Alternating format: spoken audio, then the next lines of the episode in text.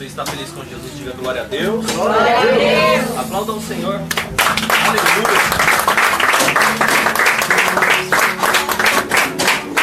Amém. Glória a Deus. Amém. Vou pedir que você abra a sua Bíblia já aí. Você que trouxe Bíblia, abra aí a Bíblia em Jonas. Pode ler, abrir aí em Jonas. Antigo Testamento, tá?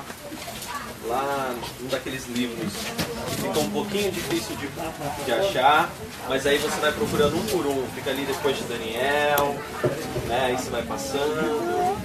Daqui a pouco Jonas vai estar lá no meio. Depois de Amós, Obadias, vai passando. Tem uns profetas pequenininhos ali, uns livros curtinhos. Aí você vai passando, você vai achar Jonas ali, bem no meio da Bíblia depois de Salmos, depois de Ezequiel, depois de Jeremias. Aleluia. Jonas. Deixa aberto aí em Jonas.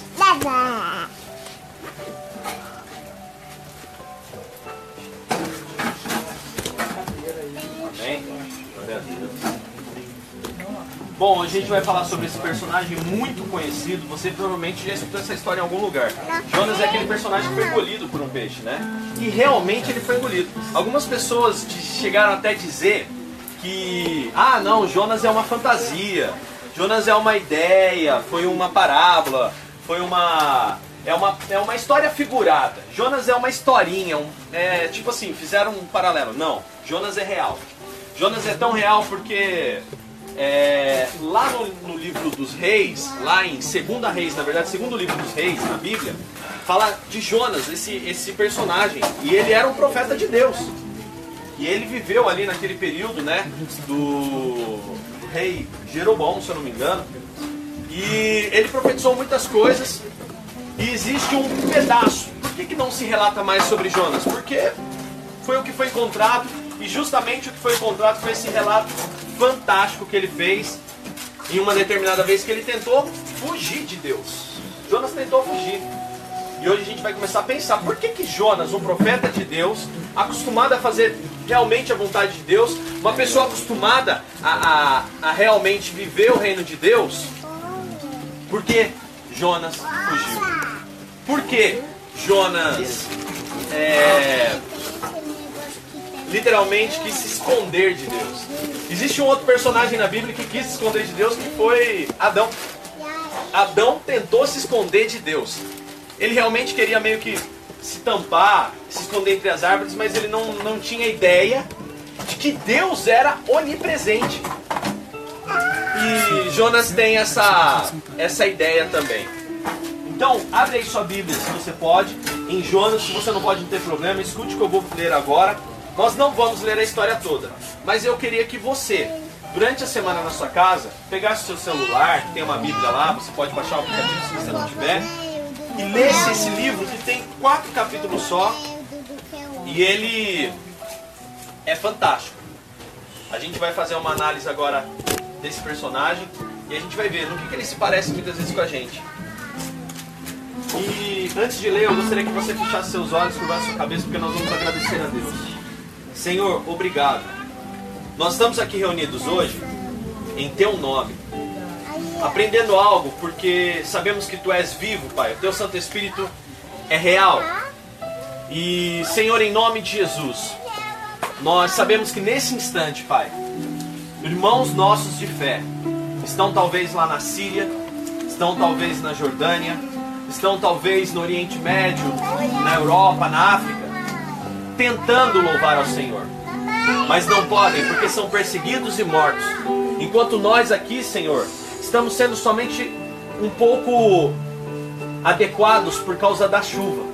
Então, muito obrigado, Senhor, porque mesmo com a chuva, nós temos a liberdade aqui de se reunir, Senhor, em Teu nome, de podermos estar aqui com pessoas que amamos, pessoas que conhecemos, pessoas que nos agrada, Senhor, estarmos juntos.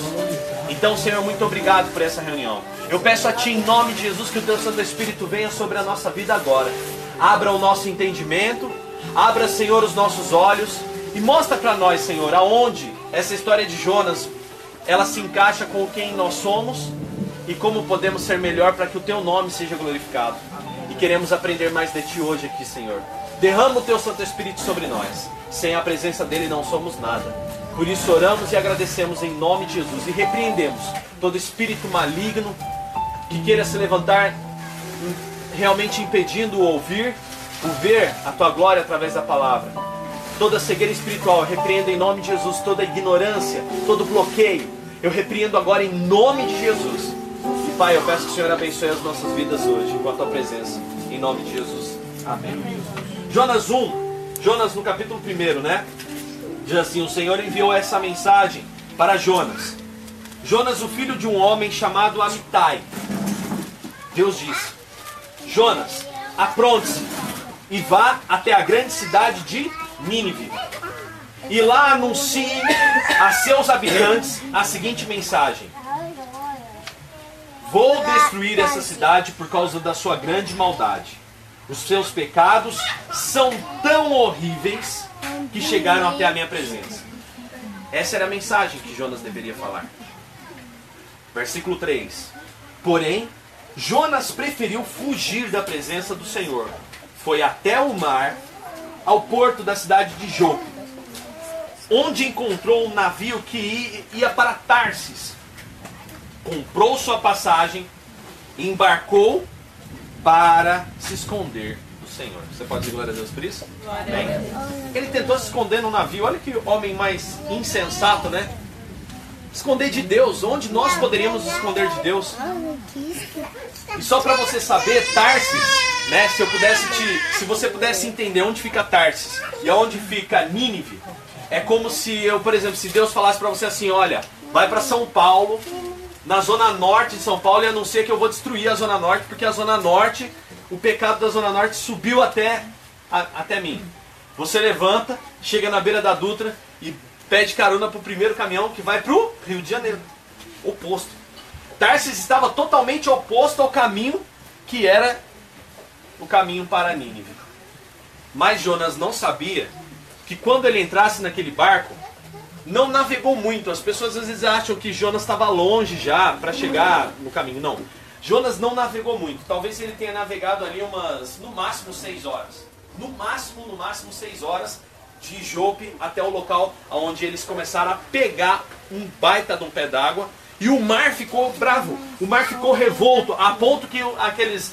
Se você continuar lendo, e você vai continuar lendo na sua casa, você vai ver que interessante. Aqueles pescadores começaram, pescadores, os marinheiros, começaram a esvaziar o navio, porque o navio estava vindo à tona.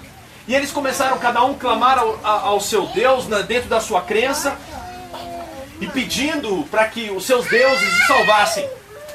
De repente eles falaram: não, tem alguma coisa errada. Eu acho que algum de nós aqui está errado. E um pouco antes disso, o, o, o, o chefe do barco foi lá e chamou Jonas, porque Jonas estavam dormindo como se nada tivesse acontecendo.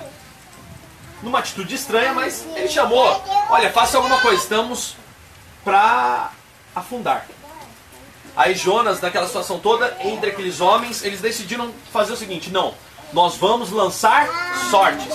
Então a gente vai tirar no palitinho. Ou de repente fazer uma roleta? Não sei. Eu sei que agora a gente vai decidir aqui na, na sorte porque tem alguma coisa errada. Existe alguém nesse barco que fez algo muito ruim para os deuses. E os deuses estão furiosos, por isso iremos a pique. E aí de repente eles lançaram sorte sobre quem caiu? Jonas. Na cara. Não teve nem para onde ir. De repente eles falaram: e aí, cara, qual, de onde você vem? Eles começaram a questionar: no que, que você trabalha? O que, que você faz? Pro, você, ó, abre o jogo aqui. Ele falou: não, realmente sou eu.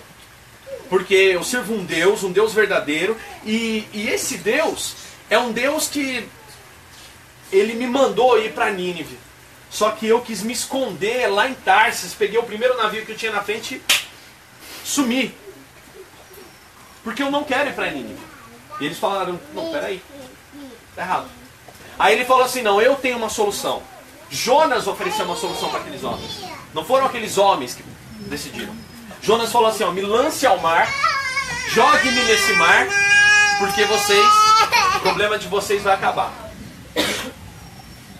E aí aqueles homens, você pode ver que aqueles homens de primeiro momento eles não lançaram Jonas ao mar. Eles ficaram um pouco assim. Você vê que eles ainda tentam alguma coisa, mas de repente não. Eles vão lançar Jonas ao mar. E antes de lançarem Jonas ao mar, é outra coisa interessante. Eles oram pedindo para o Deus de Jonas. Eles começaram a orar para o Deus de Jonas para que o Deus de Jonas não, não amaldiçoasse eles e que eles não morressem por causa de Jonas, por causa da atitude dele. E, e mais ainda, que eles iam matar um homem no mar. Jonas preferiu morrer do que ir para Nínive. Porque aqueles homens tentaram de alguma forma voltar ao barco e eles não conseguiram voltar o barco. O vento estava muito forte e a única solução era lançar Jonas no mar, que foi justamente a opção que ele mesmo deu. Jonas preferiu morrer do que ir para Nínive. Nossa, mas o que, que tinha em Nínive que esse profeta de Deus não queria ir para lá? Bom, aqueles homens oraram, pedindo que também Deus não os amaldiçoasse por estar matando um inocente. E eles lançaram Jonas ao mar. E diz aqui no final do capítulo 1, versículo 17, diz assim: 16: Os marinheiros ficaram espantados. Depois disso, a, versículo 15: Depois disso, agarraram Jonas e o lançaram ao mar enfurecido. E a tempestade se aquietou. Versículo 16: Os marinheiros ficaram tão espantados, sentindo ao mesmo tempo respeito pelo Deus de Jonas, né, que é o Senhor. Eles ofereceram sacrifícios a Deus e fizeram até mesmo promessas a ele de mudança. Olha que interessante. Versículo 17: Mas o Senhor tinha levado até aquele lugar um grande peixe para engolir Jonas. E durante três dias e três noites, Jonas ficou dentro daquele peixe. E ficou mesmo. É fato. E aí?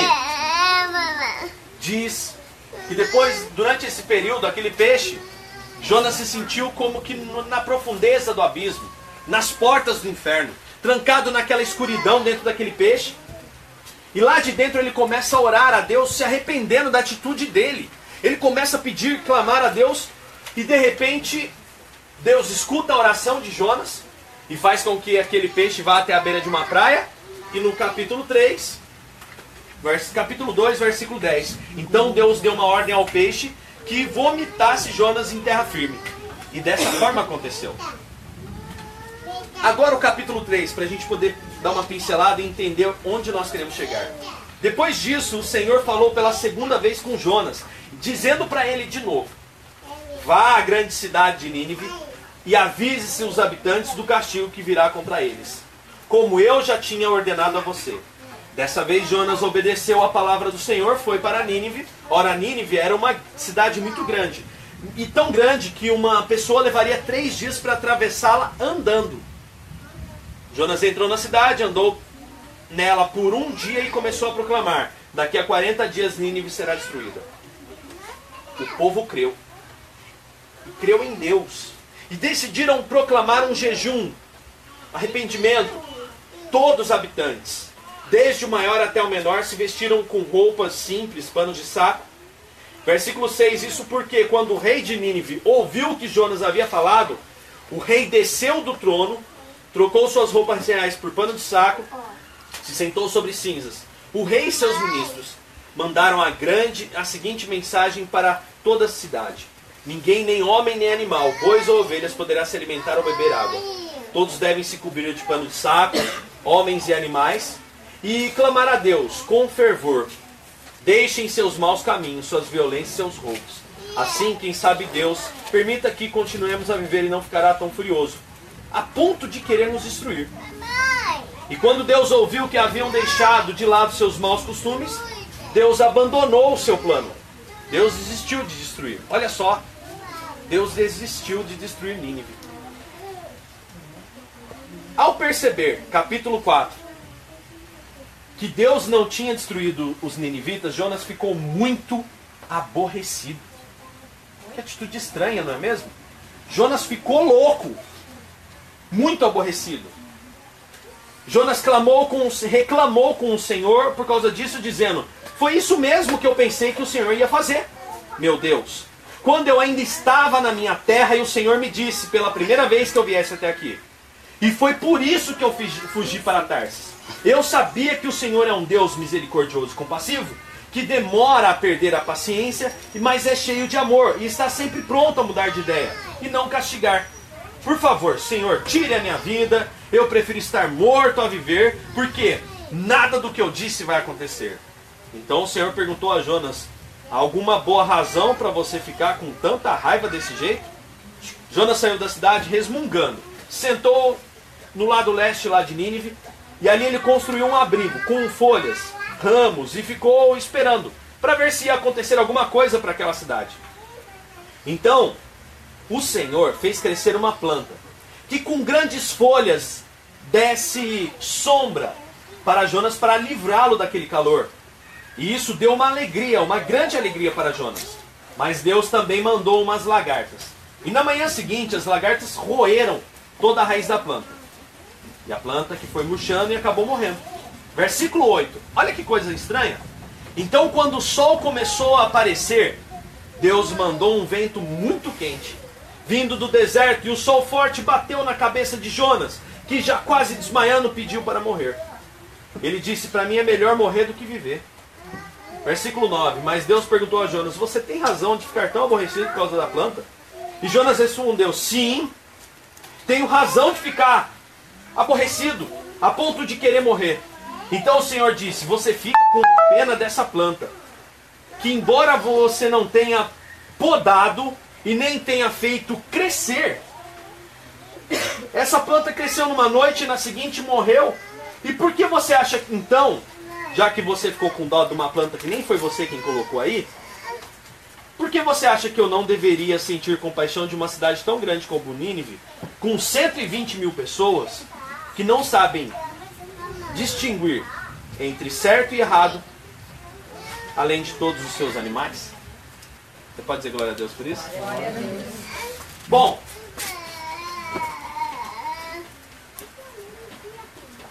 se eu tivesse que dar um tempo para essa mensagem, que eu fiquei até meio em dúvida para dar um tempo para essa mensagem. Eu, ficaria, eu fiquei pensando assim, puxa vida, que tema dá? E eu fiquei pensando, e o tema que me veio na cabeça era, primeiro, cada um deve cuidar da sua missão. Mais ou menos como cada um deve cuidar da sua vida. Bem assim. Porque o foco dessa, dessa pregação hoje é para a gente ver o quanto a gente quer ensinar Deus como ele tem que fazer as coisas. Jonas era um profeta de Deus, o Espírito de Deus estava com Jonas para realizar coisas grandes. Mas Jonas, por um momento, ele começou a reagir como um menino. Ele começou com um vulgo mimimi, né? Por quê? Ah, eu não vou para Nínive nada. Sabe por que eu não vou? Ele explicou lá no final. Eu não vou porque Deus é misericordioso, eu vou lá, vou falar, vou falar, vou falar. Aí o povo vai arrepender, Deus não vai fazer nada. E eu perdi meu tempo. Deus tem que sentar o dedo mesmo. Era isso que Jonas pensava. Deus tem que rebentar tudo. Deus tem que pegar eles, botar no saquinho, pegar, amarrar na pontinha e bater com o guatambu. Até o saquinho miar. Foi isso que Jonas pensou. Jonas sabia que mesmo que ele fosse lá, pregasse, aí o povo, não, ele torcia muito mais pro povo não se arrepender e Deus sentar o fogo, como ele fez lá com Sodoma e Gomorra, do que a cidade se arrependesse. Para ele, ele ficaria muito mais feliz. Ufa, profetizei. Acabou com tudo, tá vendo? Quantas vezes nós temos sido como Jonas? Orando para Deus, essa semana ainda postei sobre isso. Essa semana eu estava pensando tanto sobre isso, tanto sobre isso, que eu falei, né? Poxa vida, eu, vi, eu vejo algumas postagens, as pessoas falando assim: olha, Deus vai te honrar, porque Deus vai sentar o dedo, vai mostrar, meio que beijinho no ombro da Anitta, tá ligado? as inimigas, né? Você vai ver as inimigas, vai ter que. Reino de Deus não é assim, cara.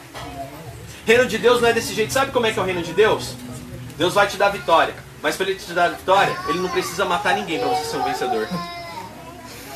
Deus vai te dar vitória, mas ele não precisa queimar ninguém, botar ninguém no inferno para poder você estar tá no céu. Deus, ele literalmente, ele, ele nos faz tão amorosos que literalmente quando você vê uma pessoa passando por uma dificuldade, você fala, puxa vida, será que eu posso fazer alguma coisa? Mas aquela pessoa te maltratou, te magoou, te xingou. Mas não importa, eu também já fiz tanta ramelada e Deus age com tanta misericórdia comigo todo santo dia, não é mesmo? A palavra de Deus para nós fala justamente também lá em Mateus, não precisa abrir, eu só vou citar para você. Lá em Mateus, Jesus fala uma parábola dos trabalhadores. Ele diz que um, um certo, o reino de Deus é assim. Um certo homem, dono de, uma, de um local de trabalho, de uma vinha lá, ele sai de manhã e começa a procurar gente nas praças, nas ruas para fazer um serviço para ele. Aí ele sai logo cedo, às 5 da manhã, e coloca lá uma turma. Ô, oh, vem cá, trabalha para mim, eu vou te pagar pelo dia de trabalho um denário. Que um denário na época era grana. Pensa, você fazer um dia de trabalho por 500 reais. Pô, pô, um dia de trabalho, das 8 da manhã até as 6 da tarde, 500 conto. Tô dentro. É mais ou menos isso. Aí ele foi, pegou uma galera, levou às 6 da manhã. Aí lá pela hora do almoço ele saiu de novo, encontrou mais alguns e falou assim, ô, oh, tá à toa, vamos lá, tô precisando de gente, vou te pagar um denário. Aí ele foi e achou mais alguns e eles chegaram ali por volta das três da tarde. Ele também falou: oh, vou te pagar um denário. E quando era cinco da tarde, perto das seis, diz que esse homem, o dono da vinha, saiu e, e esse homem pegou e falou, encontrou mais alguém pelo caminho e falou assim: O que você está fazendo? Não, tô à toa. Você quer ganhar um denário? Então trabalha para mim lá na vinha até as seis, das cinco às seis. Beleza. Aí diz que aquele homem, aqueles homens foram. Quando chegou no final do dia, aqueles que estavam primeiro lá não sabiam que o dono da, daquela vinha tinha prometido para todos um denário. Independente se ele chegou de manhã ou se ele chegou às 5 da tarde. E quando ele foi pagar, o que, que ele fez? Ele falou: Não, vou fazer o seguinte, vou pagar esses que vieram por último agora, e depois já pago os que vieram primeiro, em seguida. Diz que quando ele deu um denário para aquele cara que tinha chegado às 5, que foi o primeiro a receber, os caras que chegaram às seis, oh, qual é, bicho? Eu tô aqui trabalhando desde as seis da manhã. Eu tô aqui desde as seis da manhã. E você tá dando um denário, que eu levei um dia para ganhar pra esses caras que levaram uma hora. Não. Aí ele, peraí, não, não, não, não, não, não. Peraí, peraí. Deixa eu fazer uma pergunta para você. O quanto eu te prometi dar? Não, um denário. O que, que você tem a ver com o que eu vou dar pro outro? É assim mesmo que Jesus pergunta: O que, que você tem a ver se eu vou dar um denário pro cara que chegou uma hora depois, uma hora antes de terminar o dia? O dinheiro não é meu? Eu faço o que eu quero com o meu dinheiro. Jesus conta essa parábola e é tão fantástico. Mas um denário por um dia de trabalho, 500 pau por um dia de trabalho, não dá bom para você? Muitas vezes a gente se preocupa tanto com o que Deus vai dar para o outro que a gente esquece que estamos sendo abençoados, aleluia. A gente se preocupa tanto como que tem que ser a justiça de Deus. Você aprende a Bíblia e isso não é reino de Deus. Você veio aqui hoje para aprender que reino de Deus não é você julgar as pessoas pelo que você acha, mas sim com a forma com que Jesus se comportaria. Aleluia. Quando eu falo disso, eu falo sobre salvação. Não importa se uma pessoa foi salva, é, digamos, se você está na igreja há 30 anos. E uma pessoa entra hoje e aceita Jesus hoje. Se Jesus voltar amanhã, você e essa pessoa estão salvas. Aleluia. A salvação é para todos nós. Porque ele é um Deus de amor, ele não se agrada de, literalmente, como diz o pessoal no, no, na, na, no ditado popular, ele não se agrada de ficar sentando aço em ninguém. Ele não se agrada de ficar dando castigo em ninguém. Ele não se agrada de ficar tirando a mão dele para que as pessoas sejam amaldiçoadas. Ele não se agrada. Ele se agrada de que as pessoas reconheçam Ele como Senhor, porque Ele deseja salvar a todos. Aleluia. Nossa! Puxa Deus! Né, uma, uma vez eu preguei até sobre isso. Fila para Deus. Um certo cantor cristão uma vez falou que tinha né, um louvor lá de fila para Deus, fila para Deus. Irmão, pensa comigo. Fila para Deus Chega uma pessoa hoje na igreja, é abençoado, sabe-se lá porque para mim não compete, mas você está lá há cinco anos na igreja e não recebeu sua benção. Como é que você fica? Tacado, virado, cagota, como diz a história, né? Pastor, mas olha, a pessoa chegou hoje e já abençoada desse jeito, eu tô aqui há tantos anos, Deus não fez nada por mim. Ei, deixa eu te falar uma coisa. Você se esqueceu que você tem parte com tudo com o teu Senhor, aleluia. É tudo. Quando nós estamos com o Senhor Jesus, nós temos acesso a tudo que é dele. Esse princípio de fila não existe. Porque Deus é onipotente, Deus é onipresente, Deus é onisciente. E Ele sabe a hora certa que Ele vai ter que te abençoar, aleluia. Não existe fila para Deus. É um engano nós ficarmos pensando, e até mesmo é como se eu pegasse Deus, colocasse numa fila do INSS atrás de uma cadeira com um jaleco branco, eu vejo bem assim, Deus de óculos sentado e fala próximo para abençoar.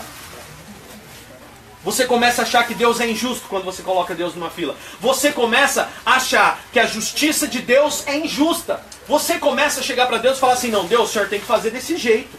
O senhor tem que dizer assim: não, Deus, esse tem que arder no mármore do inferno, como dizia a novela lá, né? Mármore do inferno. Não, Deus é amor, Deus é perdão, Deus é misericórdia. E hoje Ele quer que você se importe com a sua missão como Jonas. Jonas ele estava preocupado com o que ia acontecer com o Nínive. Jonas, você é um profeta. Ei, você tem uma missão. Cumpra a sua missão. Ah, mas não vai fazer, ou vai fazer, ou vai deixar de fazer. Ai, não, mas ó, esse eu acho que Deus não devia salvar, não, sabe? Esse tem que ir para o inferno, porque esse lá no céu. Ai, não compete a você, faça a sua parte. Qual a minha parte, pastor? Ué, em Mateus 11, do 29 ao 30, diz assim que Jesus, ele fala: Aprendam de mim, que sou manso, humilde, que sou uma pessoa que eu não, eu não fico pesando na dos outros.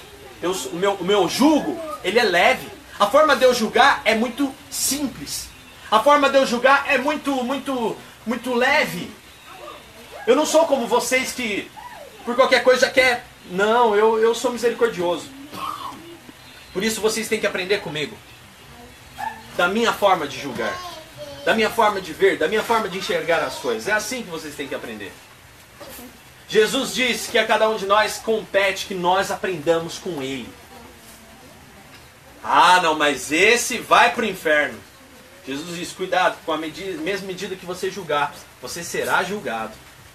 Cuidado, com a mesma medida com que você é, agir, você também vai receber. E aí, pastor? Ué, Efésios 2, 8 e 9 diz que não somos recompensados com a salvação pelo tempo de cristãos, mas sim por confessarmos a Cristo nosso Senhor. O reino de Deus é assim. Não importa se você é cristão há 10 anos. Se você se diz cristão há 10 anos e não se arrependeu até hoje e não quer ser como Jesus, está perdendo tempo, velho. Há um risco para nós. Nós temos que agir e viver como cristãos. Como um cristão age? Que Jesus disse: ame a Deus acima de todas as coisas e ama as pessoas como a ti mesmo. Você gostaria que falassem assim com você? Então não fala com os outros. Você gostaria que falassem isso dos outros? Então não, de você? Não fala nos outros. Você gostaria que agissem assim? Você acha legal dessa forma? Uma segunda pergunta. É, você acha que Jesus agiria da forma como você tem agido? Falado o que você tem falado, postado o que você posta, vivido como você tem vivido, tratado sua família como você trata, seu esposo, sua esposa, os filhos. E aí? Será que é assim? É, eu acho que não. Eu acho que não porque eu mesmo me questiono todos os dias. Eu me pergunto todos os dias, Senhor, eu não quero me meter na vida de ninguém nem na missão de ninguém. Senhor, qual é a minha missão? Por mais difícil que seja. Qual é a minha missão, Senhor? É a minha família? São os meus irmãos, os meus amigos? É estar ali? Qual é a minha missão, Senhor? Senhor, qual é o meu trabalho? Para o que o Senhor me chamou? Ah, não, mas ó, não adianta não, porque o Brasil é corrupto. Cara, eu não quero saber da missão dos outros, eu quero saber da minha missão. Se eu fizer a minha parte, Deus irá abençoar a mim e aos que estão ao meu redor, aleluia. Por que Jonas tinha que ir lá pregar aquela palavra? Porque Jonas tinha que cumprir a missão dele. E Deus queria quebrar, porque Jonas era muito legal, mas Jonas tinha esse problema. Ele achava que Deus tinha que sentar o aço em todo mundo. É, vim aqui à toa, você não veio à toa. Embora você muitas vezes faça algo que parece que não vai dar resultado, irmão, persevera, porque vale a pena. Tá vivendo o evangelho? Tá dando resultado na sua família? Tá dando resultado no seu trabalho? As pessoas olham para você e veem o Espírito Santo de Deus em você, a paz, a alegria que você transmite? É? Então, Deixa eu te falar uma coisa. Você está cumprindo a sua missão, aleluia. É assim. É se arrepender. É todos os dias nós caminharmos. Né? Somos e seremos muito abençoados se levarmos as boas novas do Senhor. Mas não devemos querer dizer a Deus o que, quando, nem como Ele deve fazer as coisas. É, não devemos invejar ou até mesmo questionar a Deus. Sabe por que, que a gente não deve viver desse jeito? Porque Deus, Jesus literalmente nos pergunta hoje: o que é? Você está com inveja? Mas você tem a mesma coisa que eu estou dando para ele, aleluia. Ai Senhor, tá louco, mas aquele lá nós fez tudo isso e agora, hein? E agora ele se arrependeu.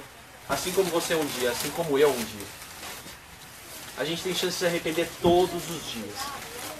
A gente escolhe. A mesma chance que ele está dando para aquele das seis da manhã, ele está dando para o cara das nove, está dando para o cara do meio-dia, das três. Ele vai dar para o cara que chega cinco para seis. Se ele encontrar alguém cinco para seis, ele vai falar: Você quer trabalhar por um denário? Esse um denário significa uma coisa só. Você quer realmente me aceitar como Senhor da sua vida? Não importa se você chegou há 20 anos na igreja, não importa se você está chegando hoje, não importa se, você, se alguns vão chegar amanhã. Ele ofereceu a mesma coisa para todos nós. Ele está perguntando para todos nós hoje: Você quer a salvação? E você quer viver essa salvação de uma forma que você vai colher bênçãos aqui e lá no futuro? No futuro, quando, ele, quando Jesus fala, é no porvir. Ele fala de uma palavra muito legal quando eu estava preparando essa mensagem, não é foco hoje, mas ele fala de galardão. Galardão é sinônimo de recompensa. Essa recompensa varia. Varia para aqueles que decidiram, né, deixar por amor a outros, aqueles que decidiram galardão. Salvação é para todo mundo, é igual. O galardão só diferencia por quê? Porque você fez um pouquinho mais, trabalhou um pouquinho mais, e é assim. Galardão. Mas o galardão não é o assunto de hoje. O assunto de hoje é que a gente não deve ficar julgando, nem deve ficar olhando assim, ah, Deus vai sentar o dedo, Deus vai fazer, ele não tem obrigação nenhuma de fazer. Ele tem obrigação de uma coisa só, e isso ele já fez, ele já cumpriu, que é oferecer a salvação a todos nós, e paz ele tem nos dado. Se crê nisso, diga glória a Deus. Glória a Deus. E assim, Jonas foi trabalhado por causa disso. Aqueles homens foram trabalhados por causa disso. E é assim que Deus hoje trabalha no nosso coração. Sabe por que Deus quer que você se foque tanto na obra que Ele tem feito na sua vida? Por um motivo só. Porque Ele quer te abençoar ainda mais, amigo. Só compete a você. Só compete a você hoje. Está na sua mão. Assim como Deus chegou para o povo de Israel e falou assim: ó, está na sua mão. Bênção ou maldição, servir ou não servir, está com você a forma como você tem vivido? Você está alcançando o resultado que você quer? Não, não estou, Daniel. Eu posso até ter uma casa, um carro, mas aqui dentro falta uma peça. Tem duas. Falta, falta um encaixe ali. Parece que as coisas não funcionam muito bem. E aí? E essa peça às vezes não falta só para aqueles que não são cristãos, não. Tem muito cristão dentro da igreja que falta peça neles ainda. Não deixou Jesus ainda entrar e mudar, fazer essa transformação fantástica. É para todos nós hoje. Qual é a pecinha que está gasta que Jesus precisa trocar aí? Qual é o pensamento que não funciona que eu preciso voltar ah, e olhar e falar assim, não, vou agir como Jesus? É assim. É essa mudança. É essa transformação. Às vezes são coisas simples. Às vezes é a forma como você fala, às vezes é o que você fala. Poxa, eu vou, é, vou parar de falar isso, não está resolvendo muita coisa não eu não vou postar mais tal coisa. Não está resolvendo muito também. Não. Ah, eu não vou curtir tal coisa também, porque, cara, não está levando a nada. Não estou gerando resultado nenhum. É simples.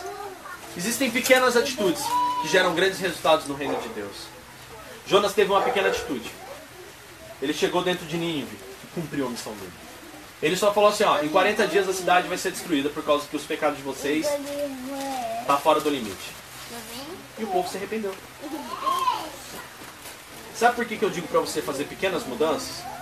Porque você não sabe quando que uma pequena mudança vai ser o responsável pela transformação da sua vida. Uma pequena mudança. Por, ah, mas isso, será que eu mudar isso? O tom da minha voz só como eu falo? Ou algumas coisas que eu penso? Se eu deixar de pensar? É uma pequena coisa, não é mesmo? Mas talvez seja a chave que vai transformar a sua vida pensar como Cristo, falar como Ele, agir como Ele, reagir como Ele. Postar, curtir, compartilhar como Ele. Pensa nisso porque eu tenho certeza que Deus tem coisas maravilhosas para você. Fique de pé em nome de Jesus. Amém. Então hoje eu quero orar com vocês, por quê? Quero orar porque realmente nós sabemos que nós precisamos de Cristo. Quem, quantos aqui precisam de Jesus nessa semana? Tome conta sua semana. Eu preciso. E como? Preciso de paz, preciso de alegria, preciso de ideias, né? Quantos nós precisamos de ideias inovadoras para poder viver? Então Jesus tem tudo isso para você, além da paz que Ele tem para ti. Então hoje eu quero que você ore em nome de Jesus, nós vamos agradecer.